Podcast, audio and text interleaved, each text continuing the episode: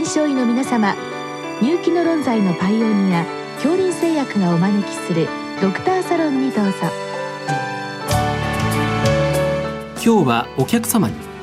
日本医科大学武蔵小杉病院副院長二上誠二さんをお招きしております。サロンドクターは防衛医科大学校教授池脇勝則さんです。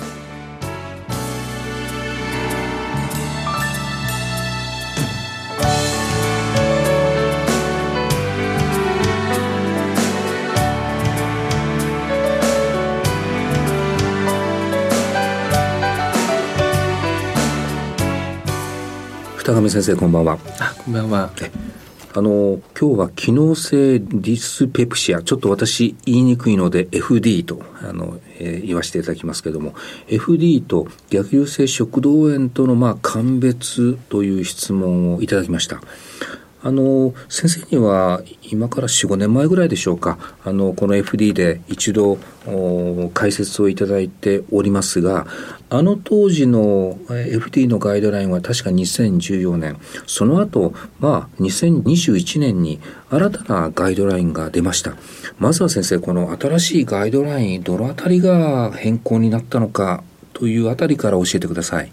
あの、2014年の時はですね、まあ、まだあの FD のですね、論文もですね、それほど多くはなかったわけでございまして、まあ、それからですね、非常に多くの論文が出まして、えー、いわゆる病態のところはですね、新しい2021年はですね、いわゆる BQ1 という、いわゆるバックグラウンドですね、うん、えー、クエスチョンということで、まあ、かなり確立されたあの概念が、あの、ガイドラインの方に出ております。で、まあ、先生が今言われた大きな変更点といいますのは、まあ、これちょっと FD のですね、診断そのものに、まあ、根幹に関わるところでございますけども、えー、内視鏡ですね、内視鏡検査自体がですね、まあ、必ずしもまあ必要ではないと、えっ、ー、と、それがですね、あの、新しい2021年度版の FD ガイドラインのですね特徴のまあ一つでありまして、うん、でもう一点はですね、まあ、FD のその治療におけますお薬ですね。これはあの先生方もご存知の通り、えー、保険適用になっているアコチアミドだけでございますけれども、はい、まあ、実際のところさまざまなお薬をまあ使ってく、えー、るわけですけれども、うんまあ、そのエビデンスをですね、まあ、かなりはっきりとあの明確に分けて示していると、うん、まあ、この辺りがですね新ガイドラインの2つ目のっていいますか、うん、まあ、大きな特徴であるということが言えるかなと思います、うん、確かに今のいろんな領域でガイドラインの、まあ、クリニカルクエスチョンに対してエビデンスに基づいて解説をするあとは治療に関してもあのエビデンスレベルというか推奨レベルで AB とかきちっとあのレベル分けをして、まあ、分かりやすくということになってるのは私もちょっと拝見しました。先生が今言われた中でもう一度確認したいのは、えー、この FD というのは除外診断。除外診断というのは基質的なものがないということの前提でとなるとやっぱり胃カメラは必要じゃないかとまあ、お考えの先生もいらっしゃると思うんですけどもあえていや必ずしもいらないよ。これはある意味どういう状況であれば必ずしもいらないという考え方だろうと思うんですけども具体的にはどういう方だと必ずしもいらないっていうことなんでしょう？そうですね。先生そこのところ非常に重要なあの問題点でございましてですねそのやはり基質的な疾患を除外するというのが、うん、えー、非常に大きなあのポイントでございまして、まあ、もちろん胃がんとかですね潰瘍とかを、まあ、見落としてはいけないという意味ではですねえー、そういうのが、まあ、出てくる後発年齢の方っていうのは基本的には、まあ、内視鏡必須であるという、まあ、そのあたりの考えっていうのは、まあえー、正しいわけでございますけども、うん、えーと、例えばですね非常に若い患者さんでですね、えー、例えば、まあ、高校生や中学生でえー、いろいろなですね、えー、人間関係でストレスを感じていてですね、うん、FD の症状が出ていると。でこういうその、まあ、なかなか内視鏡を受けたりするのは大変な患者さんに対してですね100%まあ必ずしもしなくてもですねおそらくはその胃痛や胃もたれの因果関係が、まあ、ある程度はっきりしているという方に対しては、うん、えー、必ずしも、まあ、胃カメラは必要ではないでしょうと、うん、まあ、そういうあのコンセプトでガイドラインの方に盛り込まれたという、うん、まあ、こういう経緯になっています。わ、かりましたまあ、改めて先生この FD という病気の頻度っていうんでしょうか。あの何か見ますと検診レベルですと11から17%上腹部の何か症状で受診された方だと半分近くものすごい多いコモンディジーズと言っていいような気がしますけどどうでしょう？え先生おっしゃる通りですね。あのいわゆる疫学的なあのもので言うとですねあの先進国ですとやはり十数パーセントであることが言われておりますけれどもあの数年前の統計でもですね、まあ、私たちがあの上部消化管内視鏡をやった場合にですね基質的な疾患を認めるというのは大体、まあ、5%から6%ぐらいであるということを考えますとですね、まあ、患者さんなかなか内視鏡をおやりになるのは大変な中でですねやはり相当なまあ症状があっておやりになって、えしかし症状に見合う病変がない方が、まあ、9割を超えているってことを考えますとですね、えー、かなりの方が FD でいらっしゃるということで、まあ、日本のガイドラインで言いますと、まあ、病の期間が約1ヶ月ぐらいということですので、やはりその中でも、まあ、症状が1ヶ月程度続く方ということになりますと、まあ、やはり先生言われたように本当に6割近い方が、うん、まあ、FD であると考えてもいいんじゃないかと思います。いやこういう質問あの見てある意味私反省したのは何かそういう訴えの方がいてじゃあ胃カメラやっとこうかって言って胃カメラやったら、えー、ほぼ正常ですよって言っていや何もないから大丈夫だよで終わっちゃうことが多いんですけれどもそういう方が FD で苦しんでおられる方もいらっしゃるのでそのあたりをきちっと見ていくという必要があるわけですね。そうですね。あの思わぬ病気があのやはり隠れていたりすることもありますしですね、まあ、患者さんによってはかなりその症状が、まあ、長引く方がおられてですね、まあ、こういう方非常に、えー、真面目ですので、まあ、ある程度早いうちにきちんと診断をつけてあげることが重要でして、まあ、長引いてくるとますます治りにくくなってくるということもありますのでやはりいろんな、まあ、鑑別っていうのは重要かなと思います。今日の質問に戻りたいんですけれども、まあ、機能性ディスペプシアを疑った時に、まあ、逆流性食道炎との鑑別ということなんですけれどもこれ先生どういう違いがあるんでしょうか？そうですね。これはですね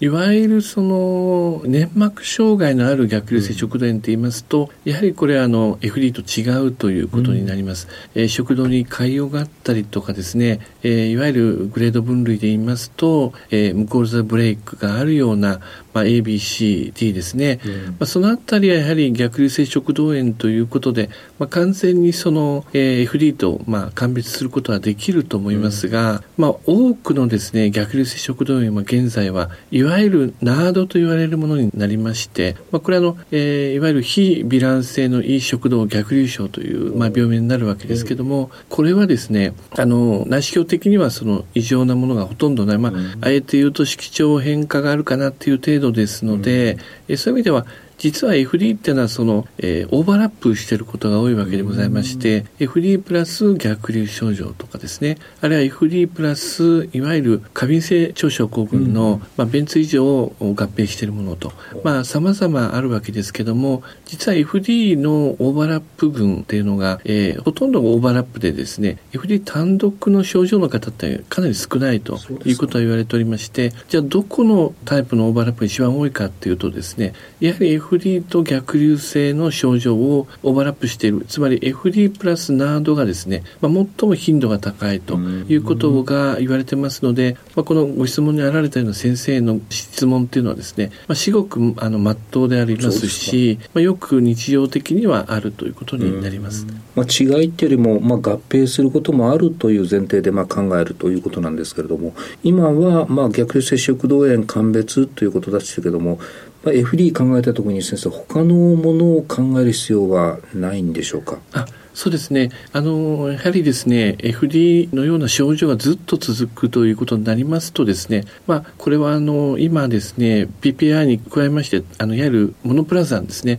非常に胃酸を抑える力の強い薬剤が出ておりますので、うん、まあ、そういう意味ではそういったお薬を使ってもなお症状があるということになりますと何か別の疾患ですね、うん、えー、例えばその一つあのありますのは膵疾患ですね。これ膵疾患が隠れている。もしくはですね、えー、いわゆる膵臓の機能障害をこうやはり合併しているという方がやはりこれなかなかあの症状が取れないということになりますので、うん従来のようにその、えー、PPI ですとか H2 ブロッカーとかですねあるいはボノプラザンのようないわゆる酸関連疾患と同じように扱っているとですねなかなか症状が取れないということになりますと、これはやっぱり膵疾患を疑うと。でもう一点はあの内視鏡的にやはりあまりこう異常がないけれども、うん、症状が続くという意味ではあの抗酸球性胃腸炎ですね、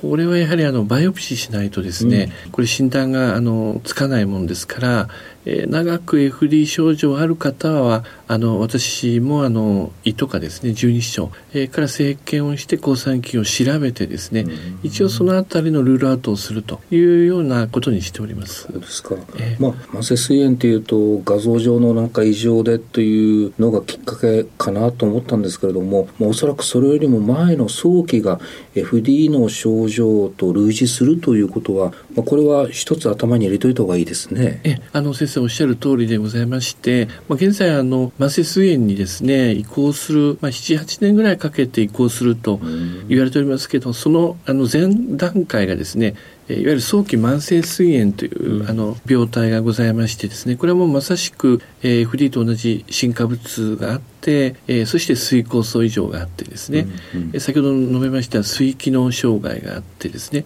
そして、えー、いわゆる飲酒ですね1日 60g 以上の飲酒があってそしてあるいはですね膵臓の、まあ、酵素に関するですね遺伝子異常を、まあえー、認める場合ですねまあ、この5つの項目の3つ以上があってですね超音波内視鏡で所見があると早期慢性膵炎ということになるわけですけどこれは、うん、えー、実はですね臨床症状上はですね早期慢性膵炎と FD とは基本的にほとんど類似しておりまして、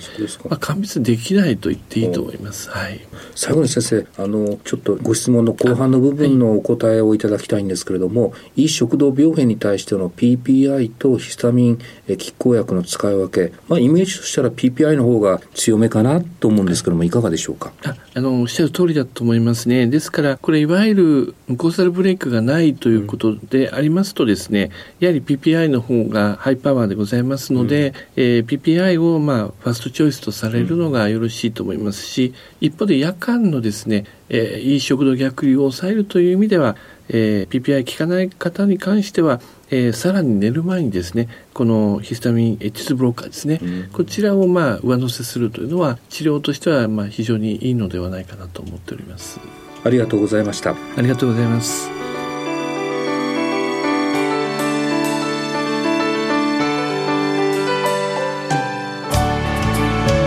今日のお客様は日本医科大学武蔵小杉病院副院長二上誠二さん。サロンドクターは防衛医科大学校教授池脇勝則さんでした。それではこれで恐林製薬がお招きしましたドクターサロンを終わります。